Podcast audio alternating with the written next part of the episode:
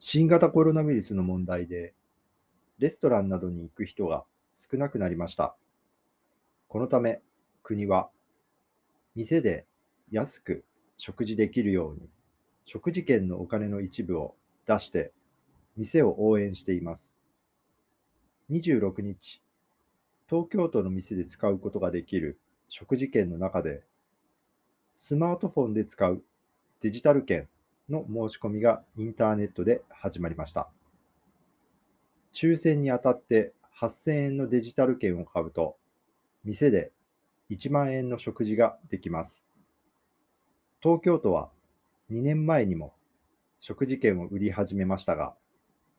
ウイルスが広がったため、すぐ中止しました。その時、デジタル券が当たった人は、26日から買うことができます。デジタル券の他に、1万円の紙のアナログ券もあります。1万2500円の食事ができます。アナログ券は11月10日からスマートフォンやはがきで申し込むことができます。